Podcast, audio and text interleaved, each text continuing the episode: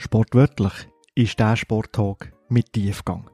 Meine Gäste sollen nicht in ein zeitliches Schema gepresst werden. Egal aus welcher Sportart. Mich interessiert die Persönlichkeit. Hinter dieser Sportlerin oder hinter dem Sportler. Wie tickt der Mensch hinter der Sportfassade? Welche Geschichten hat er zu erzählen? Und was beschäftigt sie im Leben? Gern mit einem Schmunzeln und mit Geschichten, die man so noch gar nie hat gehört. Da dabei kommen immer wieder Wegbegleiterinnen und Wegbegleiter zu Wort, die ihre eigenen Fragen an meine Gäste stellen sollen, die ab und zu auch immer wieder lustige Anekdoten zum Besten geben.